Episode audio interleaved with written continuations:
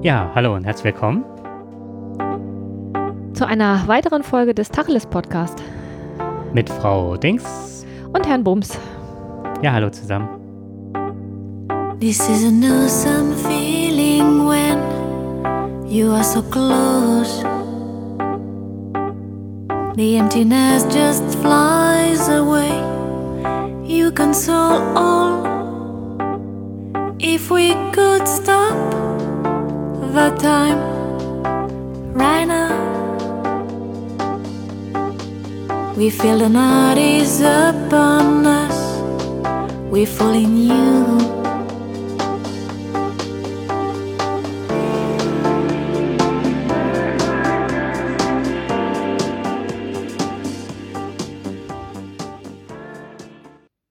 Ja. Zack, jetzt aber.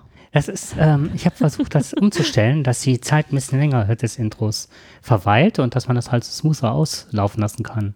Aber dann äh, stürzt mir das System immer ab, wenn ich das mache. Also gehe ich da nicht ran und weiß, dass es abrupt ist. Wie so vieles im Leben. Bums. Bums. Weg. heißt du deswegen Herr Bums? Wahrscheinlich. Ich habe Ja. ein kurzes äh, Statement zum Beginn und zwar auf Twitter ist die Frau Let's Misbehave, eine Politpiratin, wie sie sich selber nennt, hat auf äh, die Forderungen eines Burka-Verbots reagiert und sagte, ehrlicher als ein Burka-Verbot zu fordern wäre es, sich für Frauenrechte im Iran, Sudan, Afghanistan oder Saudi-Arabien stark zu machen. Das fand ich, das ist ein richtig gutes, äh, eine richtig gute Mitteilung. Mhm. Wer hat denn das Burka-Verbot ausgesprochen? Also das ist, wird von sehr vielen Parteien ge gefordert, das Mhm. Burka-Verbot und auch äh, jetzt gerade in Paris in Frankreich. Und unser Innenminister ist, glaube ich, da nicht drauf eingestiegen, was ich sehr gut finde. Und also auch ein blindes Korn findet mal ein Huhn, so nach dem Motto. Und ähm, ja, der ist halt nicht drauf eingestiegen, wird aber von sehr, sehr vielen Parteikollegen gefordert. Und ich finde das immer so, so Kurzschlusshandlung, ne? Dass man sagt, so jetzt ist was passiert, jetzt müssen halt Mhm. die vier Frauen, die am Strand in Frankreich, glaube ich, haben das auch gefordert, die dürfen keine Burka mehr tragen. Und es geht nicht um die tatsächliche Sicherheit, sondern, und das war das Wort, was mich wirklich auf die Palme gebracht hat, es geht halt für die Deutschen um die gefühlte Sicherheit. Haben die jetzt Angst, dass die unter ihrer Burka was haben, was da nicht hingehört? Oder was, was ist, ich verstehe das nicht. Ja, genau, dass man die nicht einschätzen kann, dass Ah, vielleicht haben sie auch einen Sprengstoffgürtel darunter. Ja, keine Ahnung. Das ist, das sind so Schein, das sind so Schattenkämpfe. also ich habe da eine sehr, ähm, eine sehr zwiegespaltene Meinung dazu. Ich finde auf der, also ich, ich persönlich, also ich persönlich finde, dass diese Burkas, dass eine Burka gar nicht geht, dass das ähm, nicht erlaubt sein sollte, aber ich fände es auch schwierig, ähm, hinzugehen und zu sagen, ähm, den vorschreiben, wie das zu sein hat. Aber ich finde auch, dass so eine gewisse Menschenwürde da beachtet werden sollte. Also das ist echt ein heikles Thema, weil das ja auch immer an dieser Religion, an die Religion und an den Glauben geknüpft ist. Ne? Ich finde, alles, was mit Glauben und Religion zu tun hat, das finde ich immer hammermäßig schwierig, weil da ganz viel Indoktrination ist und wir können da mal gerne eine Sendung drüber machen. Da wäre ich sehr für, weil das ist auch ein Mhm. Thema, was mich immer sehr interessiert. Denn das sind die gleichen Leute der gleichen Partei, die dann auch hingehen und sagen, die Kruzifixe in den Schulen müssten halt bleiben. Und ich finde, das ist vergleichbar. Ja, das finde ich geht auch nicht. Nein, Da absolut bin ich nicht. auch absolut dagegen. Und ähm, der, die, die Türkei geht gerade in den Weg, ähm, in den Islamismus halt wieder hinein, in alte Zeiten und äh, wollen Staat und Kirche trennen und bei uns wollen sie dann die, äh, die Kreuze in die, in die Schulen hängen lassen. Ne? Das ist Das ist alles, alles sehr, Mhm. sehr Aber ich verworren. wollte jetzt eigentlich nicht auf dieses Thema hinaus. Das können Nee, wir das ist wirklich doch gar nicht unser Thema heute. Nee, genau. Nur das war, das war mir so aufgefallen. ja, aber lass uns das mal im Hinterkopf Hm? Ich total behalten. klasse. Weil zu, ich habe mich eine ganze Zeit lang mit einer Burka, also mit, mit, mit der Burka an sich ähm, beschäftigt. Ah, wusste ich nicht. Finde ich interessant. Ja, weil ich ein Erlebnis in Aachen hatte, äh, was ich, äh, was mich sehr nachdenklich gestimmt hat. Das war nur eine, eine kurze Sequenz, mhm. dass ich eine Frau in einer Burka in der Innenstadt gesehen habe, die auf einer Bank gesessen hat und die verzweifelt versucht hat, äh, eine Portion Pommes zu essen, weil das nicht ging die hat den Schleier, mhm. die hatte auch dann tatsächlich dieses Netz vor den Augen und die hatte diese Tüte mit den Pommes in der Hand und dann hast du ein Problem. Du hast in der anderen Hand dann die Gabel mit der Pommes und sie hätte eine dritte Hand gebraucht, nämlich die Hand, die den Schleier, den Schleier hebt, um das in den Mund zu stecken. Mhm. Und das hat nicht funktioniert. Und dann hat mich das die ganze Zeit auf dem Weg nach Hause beschäftigt und ich habe mich gefragt, was noch alles nicht funktioniert. Und da sind mir ganz viele Sachen eingefallen. Das ging so weit, dass ich äh, mal überlegt habe, ob ich mir nicht mal eine Burka zulege und das mal einen Tag lang ausprobiere. Aber das mhm. können wir dann ja mal machen. Ja, genau. Da habe ich nämlich auch noch ein, zwei Erlebnisse zu. Ja, unser heutiges Thema, wie angekündigt, ist halt ähm, der Feminismus in seiner Ausprägung und Entwicklung? Ja, also erstmal so eine Begriffsbestimmung, ne? Und dann eben, wann hat das angefangen? Wie weit sind wir heute? Und ähm, dann geht es eigentlich auch noch um die verschiedenen Richtungen, Strömungen. Richtungen, Strömungen. Ich fand das sehr schwierig. Da können wir auch gleich ins Thema einsteigen. Wir werden daraus zwei Sendungen machen, mhm. um ähm, die Menschen, die uns zuhören, nicht so mit dem ganzen Thema von Anfang bis Ende ähm, zu überfrachten. Ja. Weil das ist doch recht umfangreich, weil es so, so viele verschiedene Strömungen und. Und ganz, ganz Welt viele gab. kurz gefasste Informationen stecken da dran. Und ich habe das gemerkt, dass ich ähm, eine, einen Trick anwende, so für mich, oder bevor die Sendung startet und wir uns treffen, sind ja, ist ja das Skript oder die, die Sendung vorbereitet im Netz, sodass wir das äh, lesen können, was wir geschrieben haben, dass wir uns ein bisschen abstimmen können. Ja. Und wenn der Inhalt mehr oder minder steht, also unsere Stichpunkte, unsere, unsere kurzen Zusammenfassungen, ja. dann kopiere ich mir das, schicke mir das per Mail zu und dann habe ich eine Vorlese-App. Und in dieser Vorlese-App lasse ich mir halt den Text nochmal ähm, vorsprechen oder lese den mit, das geht dann halt ja. auch.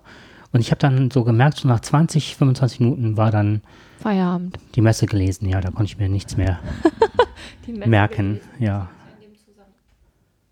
Ja, also wenn du äh, wenn trinken willst, musst trink du trinken jetzt. und wenn du sprichst, musst du das Teil unten lassen, sonst wird es ausgeblendet. Okay, solange du trinkst, fange ich an. Und das, was mich halt als erstes, was auch im Nachhinein klar wird, gewundert hat, ist halt, dass es keine eindeutige Definition des Feminismus gibt. Und zwar hat das da was mit zu tun, dass es halt ähm, kein in erster Linie erstrebenswertes Ziel war, weil die Frauen, die, die sich mit dem Feminismus beschäftigt oder den in die Welt gebracht haben, aus, teils aus unterschiedlichen Kulturen kommen oder aus verschiedenen gesellschaftlichen Verhältnissen. Ne? Korrigiere mhm. mich, wenn ich da was Falsches sage. Und dadurch äh, auch immer andere Themen im, Fo im Fokus stehen, die mhm. die jeweilige Frau betrifft. So, das hatte mich, das war so das Erste, was mich gewundert hatte. Also Feminismus ist nicht jeweils gleich zu sehen. Nee.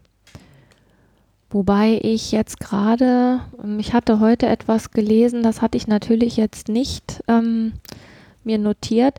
Etwas Grundlegendes gibt es schon. Ne?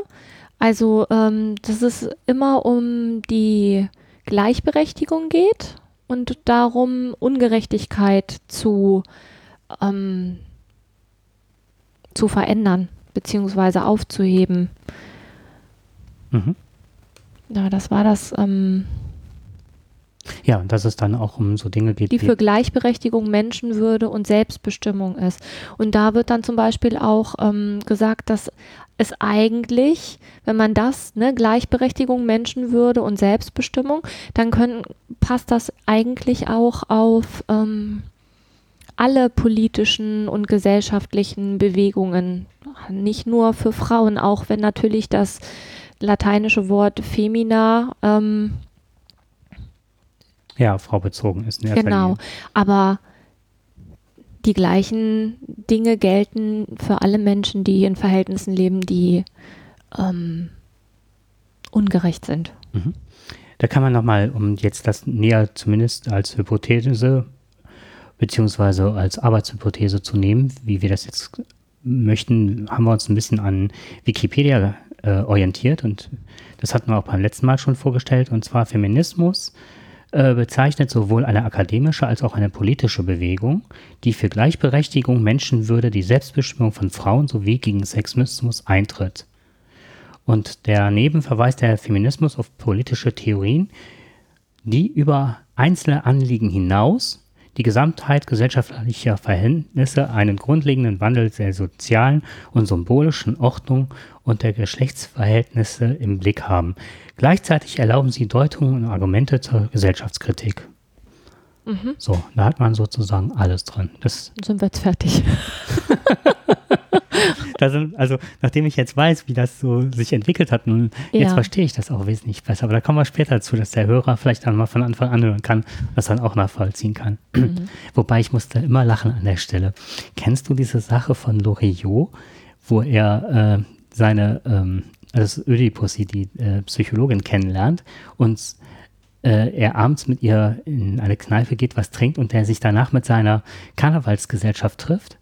Nein, kann ich mich, also ich kenne das bestimmt, aber ich kann mich gerade nicht dran erinnern. Für Frau und Gleichberechtigung und Spaß im Karneval. Und sie versuchen eine Definition herzustellen, die alles umfasst und keinem, dass keiner böse sein kann und das driftet nachher so in, ab und das, das erinnert mich und noch ein und Punkt, noch, noch, ein einer, Punkt, noch, noch einer. einer. Es muss genau. noch was mit rein. Genau. Mhm. Okay. Ja. Fangen wir mal mit der Geschichte. Ja. Magst du? Oder? Also, ähm, ich kann vielleicht mal so anfangen, dass ich mich beim Schlaulesen an meine Schulzeit erinnert habe. Und zwar ging es darum, dass die Theorie des Feminismus ähm, im späten 18. und frühen 19. Jahrhundert entstanden ist. Und zwar, also jetzt hier bei uns, ähm, als ähm, Folge der bürgerlichen Revolution. Ne? Da fühlte ich mich an meine Schulzeit erinnert, weil ich weiß, dass wir das ähm, damals sehr intensiv durchgenommen hatten. Unser Geschichtslehrer, der hat da sehr, wir haben da sehr viel drüber gelesen. Und ich bin damals als Mädchen davon ausgegangen, dass das natürlich alle Menschen betrifft und war jetzt heute so ein bisschen konsterniert, dass ähm, das natürlich ein absoluter Trugschluss war. Natürlich ging es dann um die Männer. Und daraus entstanden ist dann, ähm, dass mit dieser bürgerlichen Revolution die Verfassung und äh, Grundrechtskatalog verabschiedet wurden und dass aber Frauen als Träger dieser Grundrechte allenfalls äh, nur peripher bedacht wurden. Und ähm, dagegen protestierte dann in Frankreich und jetzt ähm, eine Frau, die dessen Name ich nicht aussprechen kann.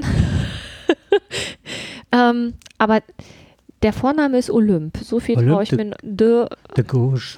De Gauche? Würde ich behaupten. De Gauche. Ja, ich kann überhaupt kein Französisch. Ich kann nur Latein aber de Gouche würde passen.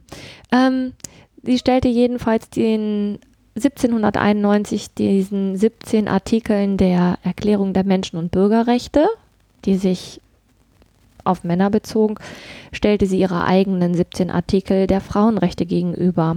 Und da kommt ein Satz drin vor, den ich ziemlich klasse finde, der wohl auch ziemlich berühmt ist. Ich kannte ihn bis jetzt nicht. Zitiere den mal. Die Frau hat das Recht, das Schafott zu besteigen. Gleichermaßen muss ihr das Recht zugestanden werden, eine Rednertribüne zu besteigen. Ich fand das ganz äh, spannend, dass wir unabhängig voneinander in der Vorbereitung exakt diesen Satz rausgesucht haben und den auch rausgestellt. Mhm. Ja. Mhm. Das ist klasse. Ja. Mhm. Also damals ist es schon ähm, so gewesen, dass diese dass dieser Wunsch nach Gleichberechtigung jetzt bezogen auf, ne, die Menschen wurden ja ungerecht behandelt. Ne? Je nachdem, wo man äh, in welche Familie man reingeboren wurde, hatte man mehr Rechte als andere. Der Berufsweg war ja vorgegeben. Und das fanden ganz viele ungerecht. Was ja auch ungerecht war. Aber dass ähm, da die Frauen komplett raus waren, das war ähm, war der Anlass dafür zu sagen, ähm, das betrifft uns doch auch, nicht nur euch Männer. Und das war quasi der Einstieg. Ja, genau. Und ähm, das ist auch ähnlich wie, das hat man, glaube ich, mal mit dem Thema Sklaverei. Dass diese Ja. Rechte und das, was den nachher den äh, Sklaven zugebilligt war oder so, dass man das eigentlich dann auch den Frauen zubilligen musste. Mhm. weil sie im Grunde die gleichen, also im Grunde nicht die gleichen Rechte hatten wie die Männer und somit den Sklaven gleichgestellt waren, was Rechte anbelangte zu Ja. der Zeit. Mhm. Und letztendlich ist die zweite Welle nichts anderes, ne? Also die zweite Welle, die in den 60er Jahren dieses, ähm, des, des Let oh, nicht dieses Jahrhunderts, des letzten Jahrhunderts, also 1960, ist letztendlich auch wieder das Gleiche. Da hat sich die zweite Welle hat sich formiert, weil aus dieser linken Bewegung heraus, die auch ja gesellschaftliche Ungerechtigkeit zur Folge hatte, ne, da ging es auch um, um Erwerbstätigkeit, auch da fielen die Frauen ja raus. Und da haben sich einige Frauen ähm, ja zu Recht drüber geärgert und auch zu Recht sich dagegen gewehrt. Und die sind aber nicht äh, gehört worden, was letztendlich dann zu diesem Tomatenwurf von der Heike Sander 1968 geführt hat. Man wollte den Frauen kein Gehör schenken. Daraufhin hat sie angefangen, die Leute zu bewerfen. und hat auch getroffen. Ja, ähm, es waren so einige Frauen, die mir vom Namen her geläufig waren, die hätte ich benennen können oder ich hätte sagen können, in welchen Städten äh, Plätze nach ihnen benannt sind. Berchtner, Bertha von Suttner Platz oder sonst was. Ja. Ne? Ähm, aber ich wusste nie, äh, wie ich die einordnen sollte. Also reicht mein Geschichtswissen nicht zu. Das fand ich jetzt gerade im Bereich der ersten Welle, hat man das eben mal, hat man das mal erzählt mit den Wellen, was das bedeutet?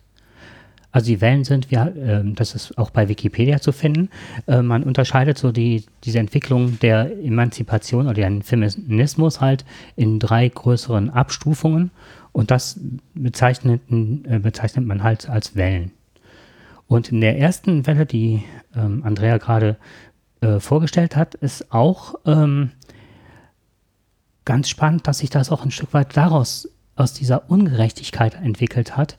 Ähm, also eine Sache ist die Französische Revolution und die ähm, Entwicklung der Bürgerrechte. Und das zweite war, was ich so spannend fand in England, diese Ungerechtigkeit, die Frauen empfunden haben, Prostituierten gegenüber, die dafür herhalten mussten, dass Männer Geschlechtskrankheiten bekamen, dass die Männer die Geschlechtskrankheiten anschleppen und die Frauen sozusagen ähm, das Opfer waren und denen ähm, ähm, ja, die Missetat zugesprochen worden ist. Also die Männer kamen mit ihren Geschlechtskrankheiten an, infizierten die Frauen, die steckten andere Männer an und die Frauen waren halt schuld, dass die Männer, ach, die armen Männer halt jetzt mit einer Geschlechtskrankheit nach Hause gingen.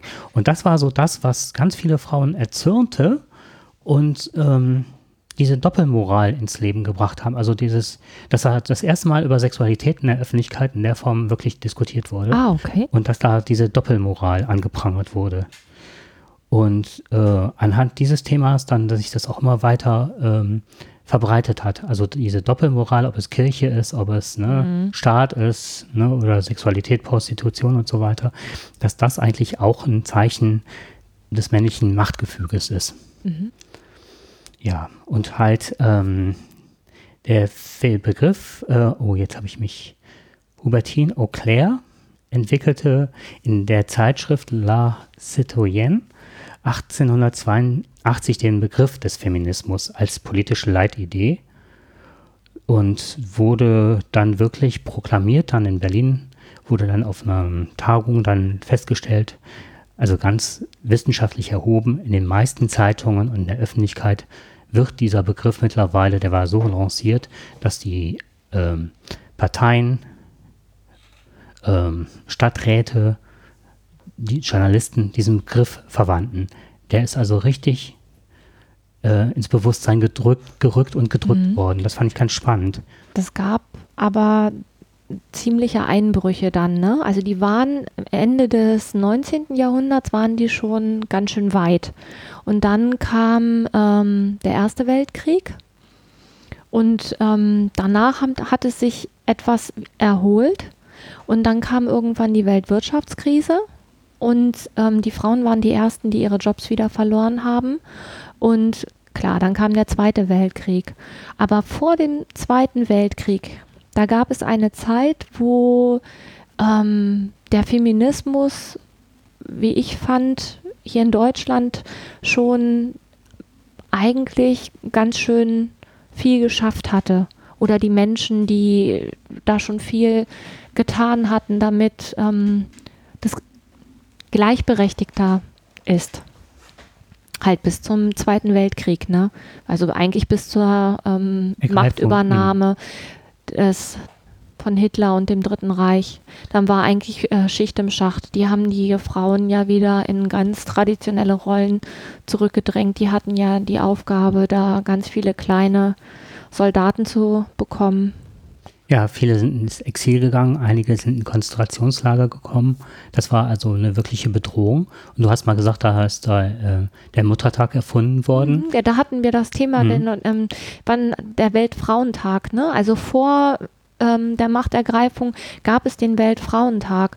Und ähm, mir kommt das jetzt nochmal mit diesem, mit den roten Socken kommt mir das nochmal in den Sinn. Zu der Zeit haben ähm, auch dann angefangen, Frauen zu studieren und die durften dann auch studieren. Es haben immer noch verhältnismäßig wenig studiert. Aber ähm, Rosa Luxemburg zum Beispiel gehörte dazu. Mhm. Ne? So. Das ist das, was Clara Zetkin, da passt es zu den roten Socken, finde ich gerade ganz gut, ne, die dann das auch gefordert hat auf den zweiten Kongress der Sozialisten. Ja, und am, die haben an, am Tag des Weltfrauentags, der ja verboten wurde, haben die ja quasi alle rote Socken auf die Wäscheleine gehängt, als Erkennungszeichen dafür, dass eigentlich der Weltfrauentag ist. Mhm. Der war ja verboten. Es gab ja dann den Muttertag. Ähm, das fand ich ähm, eine nette Geschichte. Dass am Weltfrauentag, obwohl er verboten war, es kann einem ja keiner verbieten, die roten Socken rauszuhängen. Ja, vielleicht kannst du ja zum nächsten. Ja, wir waren eigentlich ja bei der zweiten Welle, ne, bis zu diesem Tomatenwurf. Was ich in, in Ich möchte noch eine. Ach so, Entschuldigung. An einer, nicht entschuldigen, an einer Stelle. Sagt der Richtige. mal, genau. äh, ich habe äh, an einer Stelle habe ich ähm, möchte ich da mal ganz kurz einhaken. Und zwar hattest du eben gesagt, dass das ähm, in der Nazi-Zeit wieder zurückgefahren worden ist, diese ja. Idee und auch äh, die Frauenbewegung oder dass sich Frauen dafür eingesetzt haben für den Feminismus. Was ich genauso erschreckend, mindestens genauso erschreckend, nee, genauso erschreckend, das reicht, man braucht da keine Steigerung, ähm, finde, ist, Frauen hatten nach dem Krieg als Trümmerfrauen Deutschland aufgebaut. Das ist ganz viel auf den Schultern und Produktionskraft nach dem Zweiten, nach dem Zweiten ja. Weltkrieg aufgebaut worden. Wir haben ganz viel den Frauen zu verdanken. Die Männer arbeiten über ne, klassische, im früheren Sinne, Männer arbeiten in Stahlbergwerken und was weiß ich übernommen haben. Ähm, und dann kommen die Männer nach, äh, nach, nach Kriegstreiberei aus den Gefangenenlagern wieder zurück. Und das Erste, was passiert, dass die Frauen wieder an Heim und Herd in klassische Familienrollen hineingezwängt werden und das wirklich mit einem Nachdruck zur äh, äh, Re Restrukturierung traditioneller Geschlechtsverhältnisse mhm. wieder herzustellen. Und das fand ich extrem erschreckend, das war mir nicht so bewusst. Klar, mit Nachdenken hätte man darauf kommen können, aber ähm, ich wage mal eine gewagte These. Ich habe das Gefühl, jedes Mal, wenn gesellschaftspolitisch was rückwärtsgewandt ist, ist das ein Thema, was ganz stark angegangen wird. Und dann wird direkt wieder mit assoziiert, die Frau sollte doch besser wieder zu Hause bleiben, der Mann ist der, der das Geld ranbringt, also was wir immer haben. Und ich finde, da haben wir schon mal drüber gesprochen, dass die äh, Tendenz auch in Ostdeutschland wieder ganz stark oder auch innerhalb wieder stark diskutiert wird und eher so aus dem rechten Spe Spektrum wieder, dass Frauen wieder an den Herd sollen. Und das fällt mir jedes Mal aufs Neue ein, dass das so ein Indikator gesellschaftspolitischer Entwicklung ist, einer rückläufigen, wenn das Thema wieder aufgegriffen wird. Ich finde, wir müssen mal irgendwann eine Sendung darüber machen, was es bedeutet, was, was bedeutet Freiheit und was bedeutet Struktur.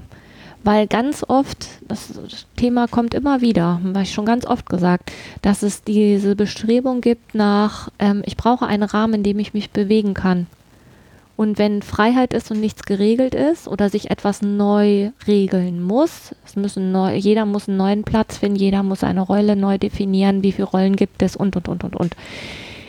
Dann ähm, wird schwierig. Und dann ist der Wunsch nach Sicherheit in den alten Strukturen zu finden oder vermeintlich alten Strukturen zu finden.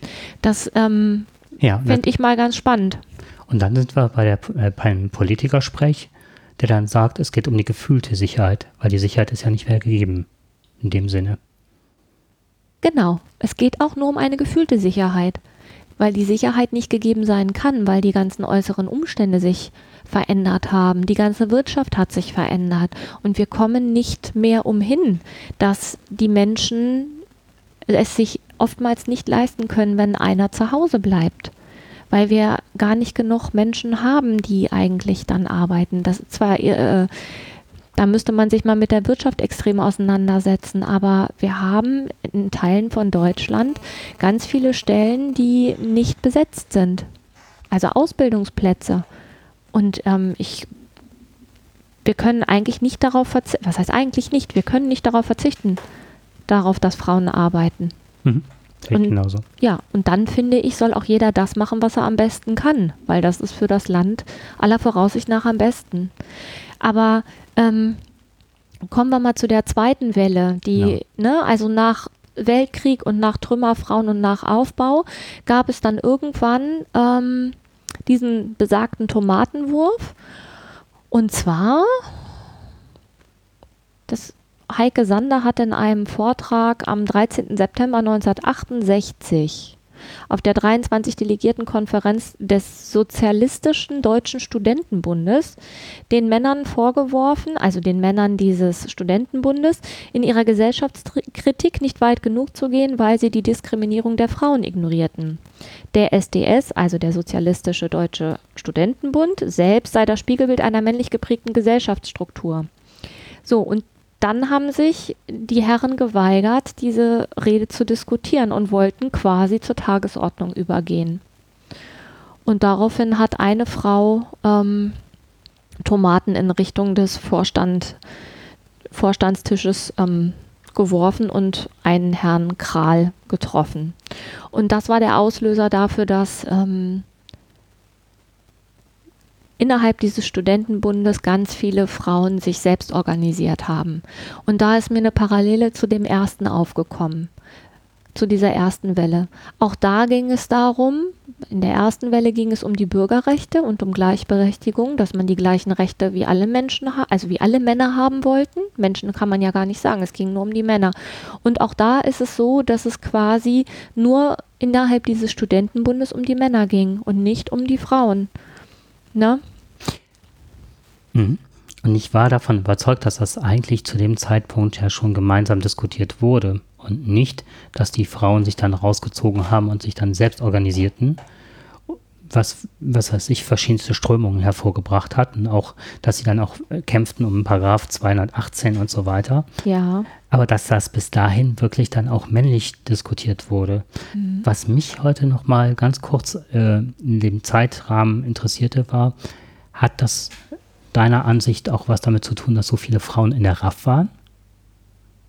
Ich finde verhältnismäßig für eine Terrororganisation, wenn man das, die sind überwiegend männlich strukturiert, diese Terrororganisation, wenn man es normalerweise sieht. Ähm, oder das ist zumindest mein Eindruck. Also ich, ähm, das, da kann ich jetzt nur spekulieren. Ne? Ich habe zwar eine ganze Zeit lang über die RAF gelesen, aber ähm, also mein Eindruck, der entsteht, ist, dass es damals ähm, sowieso eine sehr angeheizte Stimmung war und es gab ganz viel Aufbruch und auch in der Frauenbewegung gab es ganz viel Aufbruch, dass ich mir schon gut vorstellen kann, dass die einfach ähm, immer noch dieses so, wir müssen noch einen Schritt weitergehen, wir müssen noch einen Schritt weitergehen, ne? wir müssen noch einen Schritt weitergehen, dass das alles nicht mehr gereicht hat. Und auch dieses Gefühl von, wir haben es so lange schon probiert ähm, auf gutem Weg. Wir haben nach Gehör wir haben um Gehör gebeten, wir haben ähm, unsere Sachen vorgetragen. Und ich glaube, dass es ja grundsätzlich nicht immer nur um die Gleichberechtigung geht, sondern es geht ja auf einer Metaebene auch immer um Macht. Und wenn du das dann irgendwann kapiert hast in so einer Situation, dass es, dass dir nie jemand zuhören wir, wird, weil es darum geht, die Machtverhältnisse so zu behalten, wie sie denn gerade sind, dann kann man auch echt sauer werden. Und ich glaube, dass das in Kombination mit dieser ganzen angeheizten politischen Situation wahrscheinlich, das ist meine persönliche Interpretation, ne? Nagel Die mich Idee war nicht fest, ne? dass einige Jahre zuvor wäre das, hätte das nicht so stattfinden können. Zumindest nicht mit so einer hohen Frauenbeteiligung. Mhm. Was ich Hm. halt ganz interessant fand, war, ähm, die Allge also ich zitiere jetzt nochmal, ne? die allgemeine rechtliche Situation von Frauen entsprach nicht derjenigen der Männer. So konnte der Ehemann als gesetzlich definierter Haushaltsvorstand verbindliche Entscheidungen alleine treffen. Bis 1962 durften Frauen ohne Zustimmung des Mannes kein eigenes Bankkonto eröffnen und darüber verfügen. Noch bis 1977, da war ich sechs, Mhm. Schrieb das bürgerliche Gesetzbuch vor, dass eine Frau die Erlaubnis ihres Ehemannes für die eigene Berufstätigkeit brauchte. Auch wenn er es erlaubte, verwaltete er ihren Lohn. Und im Scheidungsrecht galt das Schuldprinzip, so dass Hausfrauen, die schuldig geschieden wurden, oftmals ohne jegliche finanzielle Unterstützung dastanden. Und Vergewaltigung in der Ehe hieß noch eheliche Pflicht. Tja, da kann man auch einfach mal sauer werden, wenn es dann in so einem, in so einer Studentenbewegung, wenn es um, äh, wenn es um Gleichberechtigung geht und um gleiche Rechte für alle, wenn dann quasi die Frauen wieder außen vor sind, ne? Kein Zugang zum Job haben, kein Zugang zum eigenen Geld haben und ähm, völlig unterrepräsentiert sind und einfach kein Gehör finden. Mich hat noch halt beeindruckt diese Aussage von der Heike Sander, die sagte, das Persönliche ist politisch. Da habe ich ganz lange drüber nachgedacht. Mhm. Weil das Persönliche, also das, was ich im persönlichen Rahmen erlebe, was eigentlich nicht an die Öffentlichkeit oder was man meint, ne, das ist so, heutzutage würde man sagen, intim. Wir versuchen alle Mhm. auch unsere Rechte zu schützen, was jetzt die digitale Welt anbelangt und so weiter. Ja. Aber dass dieses Persönliche dann nach, ins öffentliche Leben getragen wird, denn meine Sexualität, äh, die als Pflichterfüllung und gipfeln kann in Vergewaltigung, dass das politisch ist, ist ja nachzuempfinden, finde ich an der Stelle. Und ich Ja. finde, das konkretisiert, konkretisiert das ganz gut. Ja. Mhm. So, Ja. aus Zeitgründen würde ich sagen, wenden wir uns noch der dritten Welle zu. Genau. Vielleicht ist zur zweiten Welle noch ganz kurz zu sagen, Ja. dass die, ähm, dass so die Vorreiterwelle halt aus den USA kam. Diese Frauenbewegung Now war eine und da radikalisierte sich das auch ziemlich im Laufe der Zeit. Ja, und daraus sind auch diese verschiedenen Strömungen innerhalb des Feminismus ähm, Erwachsen sozusagen. erwachsen, genau. Und ich fand auch, als ich das jetzt gesehen, ge versucht habe, für mich irgendwie klar zu kriegen, ne, habe ich schon gemerkt, dass ich da ziemliche Schwierigkeiten hatte, die dritte Welle, weil da sich schon so viele Sachen raus entwickelt haben und so viele verschiedene Menschen genannt wurden. Ich glaube, das hat aber auch was mit der ähm, Medienvielfalt zu tun. Ja, ich fand die weniger verwirrend als Ah, okay, die. dann, dann sag Ja. du doch mal was dazu. Also die dritte Welle ist ähm, ungefähr 1989 ähm, entstanden, da ist die zweite halt zu Ende gegangen. Und zwar ist man halt dann von dem äh, Lokalen äh, zu, äh, zum Globalen übergewechselt.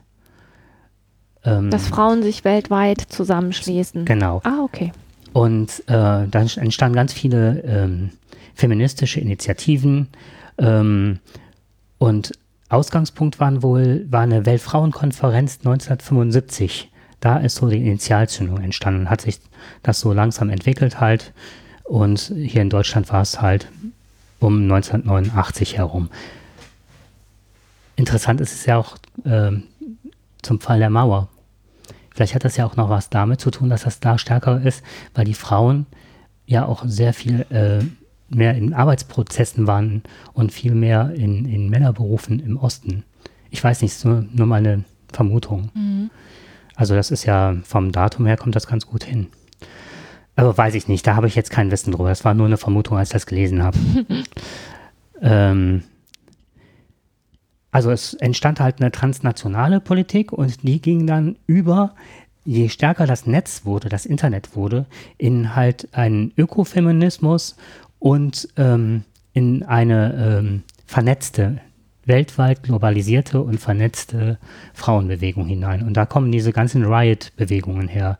Diese Girl Riot, diese Missy-Gruppen, äh, da sind Missy-Zeitschriften entstanden und so weiter. Und ähm, dadurch haben wir auch immer, wenn irgendwo welche ähm, Femen, auch diese Femengruppen sind dadurch entstanden, mhm. äh, dass man dann sieht, dass in Russland was passiert, dass sie sich absprechen mit den französischen Femen und so. Und dann einzelne Aktionen, die weltweit dann Beachtung finden und die sich dann auch untereinander vernetzt sind, sich kennen und so weiter. Das ist so die dritte Welle, wenn ich das richtig verstanden habe. Hinzu kommen halt noch künstlerische Aktionen und äh, sehr stark auch parodistische Mittel werden eingesetzt. Ähm, entscheidend ist wohl auch, äh, ist auf jeden Fall dieses ähm, Nein zum Sexismus, ein Nein ist ein Nein, das da auch ganz stark ähm, verortet ist. Nicht nur, dass über irgendwas gesprochen wird, sondern dass das manifestiert wird an dem Nein. Und das war ja jetzt gerade nochmal äh, in der Politik, in der Gesetzesgebung hat das äh, seinen Niederschlag gefunden. Wenn du überlegst, wie lange das immer braucht, bis das mal irgendwo, irgendwann mal sich niederschlägt, ne? Mhm. Und die Anknüpfung ist halt die Protestform des Feminismus der 70er Jahre. Das ist also auch nochmal, oh, ich möchte das, das soll jetzt nicht falsch verstanden werden, aber nochmal so, wir sind ja oftmals in so einem Retro-Fieber, ne? Also da mhm. ist die Anklänge oder diese, diese Ideen und diese Art des Protestes ist nochmal entlehnt der 70er, 80er. Mhm. Ja, ich würde sagen, machen wir noch ähm, einen Übergang zu den Schlüsselwerken und dann hören wir auf? Oder sollen wir zu das den Schlüsselwerken? Mhm.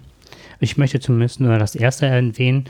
Und äh, ich habe in den 80ern, 90ern habe ich super viel Sartre, eigentlich alles gelesen von ihm. Mhm. Und weil es, weil seine ähm, Freundin Beauvoir halt Simone. Simone de Beauvoir halt auch äh, sehr interessant war oder dachte, hm, Sartre fand ich klasse, mal gucken, was die geschrieben hat. Ja. Dann habe ich alle Bücher von ihr gelesen mhm. und war völlig, also ich, ich, hätte das nicht unter dem Aspekt des Feminismus, sondern ich habe das halt runtergelesen und fand das toll. Ja. Hätte es damals noch nicht erklären können, warum.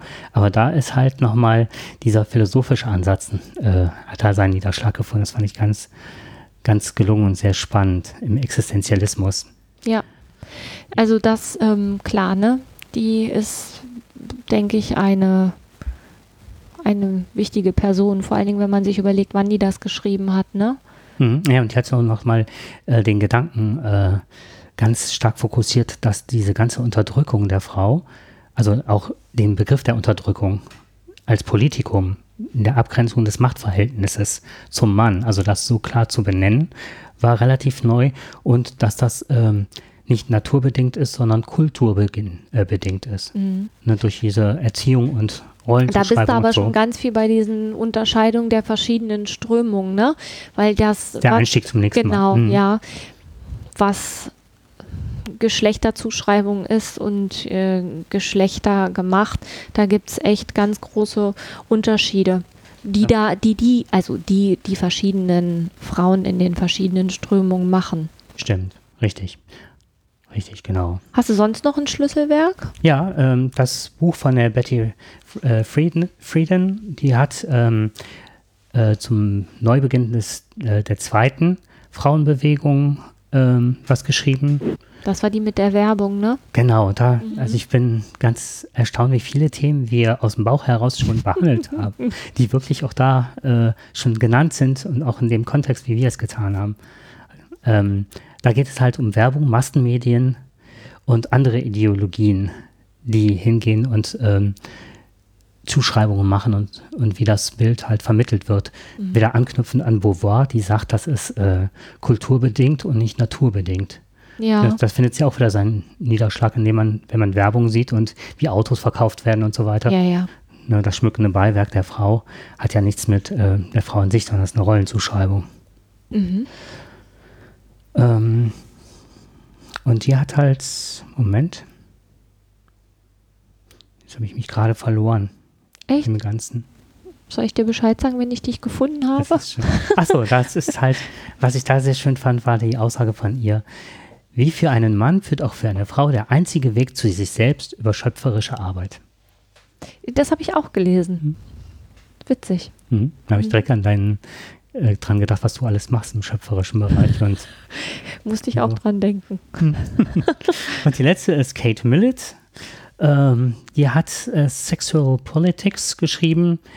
Und das war ein entscheidender Diskurs für, die, für den radikalen Feminismus der 70er Jahre. Mhm. Und da wird das erste Mal, achso, sie war das, das war nicht, das bei Simone de Beauvoir war das halt, dass es kulturbedingt ist. Und sie geht das erste Mal hin und redet vom Herrschaftsverhältnis zwischen Mann und Frau. Und äh, analysiert den Feminismus aus dieser Perspektive heraus. Da gibt es den einen Unterschied. Das eine ist, dass die Geschlechterunterschiede aufgehoben werden sollen. Und in dem anderen geht es darum, dass die Geschlechterhierarchie aufge Genau, ja. unterbrochen werden soll. Und was ich auch sehr verwirrend finde, ist, dass ähm, die auch unterschiedlich genannt werden. Die, das eine Mal heißt das ähm, der Gleichheitsfeminismus, der ist aber gleichzusetzen mit einem Ausdruck, den ich jetzt gerade nicht im Kopf habe. Aber das sind die verschiedenen Strömungen, die werden wir das nächste Mal. Richtig, genau. Und dann war auch, beim nächsten Mal kommt halt auch, dass eine, eine Frau das dann alles in einem Satz zusammenfasst und sagt, was der eine äh, postuliert und aber fehlt was der, was der andere hat, aber dem fehlt dann wieder was komplett anderes. Das ergänzt sich sehr schön. Okay, aber das ist ein Vorgriff. Ja, das sind so die Klassiker, ne? Ich habe meine persönlichen Schlüsselwerke für mich. Soll ich die ja nochmal kurz nennen? Ja, bitte. Ja, das eine ist auf jeden Fall ähm, von Basha Mika, ähm, wo mir gerade der Name nicht einfällt. Ähm, ich gucke mal kurz nach. Ich könnte jetzt auch aufstehen. Ich gehe mal kurz im Regal gucken. Okay.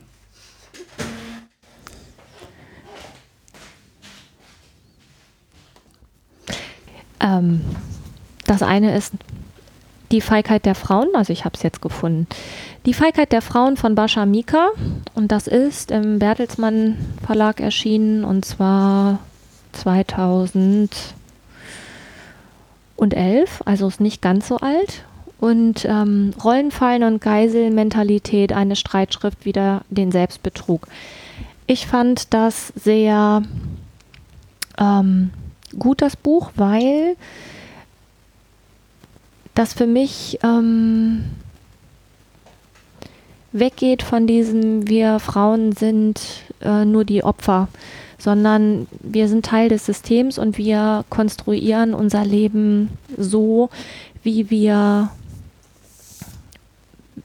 wie es uns vorgegaukelt wird, dass es zu sein hat. Und wir gehen da mit offenen Augen rein, ohne sich, den, ohne sich die Konsequenzen bewusst zu machen. Also ich habe da ganz viel wiedergefunden und auch ganz viele Fallen, in die ich selber getappt bin. Und ich finde, das ist ein Buch, was eigentlich, äh, das kann man auch sehr gut so weglesen. Das andere ist, ähm, das ist das zweite Buch, das ist von 2007. Ähm, Alice Schwarzer, die Antwort. In dem geht es darum, dass einige Sachen, ähm, mit denen sie, einige Sachen, die immer wieder als Frage erscheinen, mit denen sie aufräumt. Man kann jetzt die Alice Schwarzer finden, wie man will. Die ist teilweise sehr provokativ und teilweise empfinde ich auch nicht alles, was sie sagt, kann ich nicht alles unterschreiben. Aber trotzdem ist viel von dem, was sie so sagt, ähm, hilfreich, um gewisse gesellschaftliche Verhältnisse zu verstehen, finde ich. Finden andere vielleicht nicht. Meine Standards waren halt, also beziehungsweise ist zum einen hier ähm, Beauvoir und zwar heißt es das andere Geschlecht, Sitte und Sexus der Frau und äh, handelt im Grunde davon, Moment, ähm, sie hat also zum damaligen Stand der Wissenschaft sehr äh, gut gearbeitet und die Geschlechterdifferenzen als ein Produkt der Ungleichbehandlungen in der Gesellschaft herausgearbeitet. Mhm. Das war das, also das war das eine neben einigen anderen Büchern von ihr. Und dann ist ähm, ähm, Carla Rönnecke, finde ich immer wieder lohnt. Die hat den Lila-Podcast gemacht oder macht den. Und ich finde, ähm, sie, was das große, äh, der große Erfolg ist, den sie hat, in meinen Augen, ist halt, äh, sie leistet eine Übersetzungsarbeit. Sie vermittelt, also sie kennt alle Strömungen und versucht, einen Alltagsfeminismus auf die Beine zu stellen. Mhm. Einen, einen lebbaren, einen handhabbaren und in meinen Augen auch ähm, Feminismus, der es ermöglicht, ähm, auch als Mann ohne Gesichtsverlust zu einer Änderung der aktuellen Lebensmöglichkeiten zu kommen. Darauf wird es hinauslaufen, weil es kann nicht sein, dass der eine sich ohne den anderen verändert. Das ähm, ist quasi unmöglich. Also wenn man einmal konstruktivistisch darüber nachdenkt, dann kann das auch nicht funktionieren. Und deswegen fand ich dieses Buch von der Bascha Mika so klasse. Wir tun da auch unseres mit dazu bei, dass das Ganze weiterhin so läuft. Und da sind einfach auch Zahlen drin, die ich ganz spannend finde. Also sehr lohnenswert. Ja, das werde ich mir mit Sicherheit anschaffen. Zum Abschluss ja. möchte ich gerne noch ein Zitat äh, darbieten. Und zwar ist das von der Frauenministerin Österreichs, oder ehemaligen, ich weiß nicht, ob sie noch amtierend ist, Johanna Donal von 2004 und die sagte, das trifft also so meine Vorstellung absolut. Die Vision des Feminismus ist nicht eine weibliche Zukunft. Es ist eine menschliche Zukunft ohne Rollenzwänge, ohne Macht und Gewaltverhältnisse, ohne Männerbündelei und Weiblichkeitswahn. Cool. Ja. Damit wären wir wieder beim Ausgangspunkt, was der Feminismus bedeutet. Das sind nämlich durchaus die drei Grundsachen, die in immer in jeder Strömung vorhanden sind, dass die eigentlich auch auf, was heißt eigentlich, dass die auch auf die Männer zutreffen. Genau, damit hätten wir eigentlich für uns eine Definition geschaffen schon. Nicht? Mhm. Hm? Okay. Gut. Okay, dann Seid gespannt auf das nächste Mal. Genau, kurzer Ausblick. Nächstes Mal geht es um die verschiedenen Strömungen des Feminismus und da werden dann so Sachen sein wie der radikale Feminismus, ähm, der Gleichheitsfeminismus, psychoanalytische Staats ja, das dekonstruktivistisch, ich habe es alle drauf. Ja, Differenzfeminismus genau. oder kultureller Feminismus, da sind wir nämlich die, das ist mit den verschiedenen Bezeichnungen. Der, was mir auch total äh, unter den Fingernägeln brennt, das noch ein bisschen näher zu lesen. Jetzt haben wir noch ein bisschen Zeit. Das ist der spirituelle Feminismus, wie ich. Das finde ich ja sehr schwierig. Sehr schwierig. Naja. Okay. Gut. Dann viel Spaß beim Hören. Bis zum nächsten Mal. Ciao. Bis dann. Tschüss.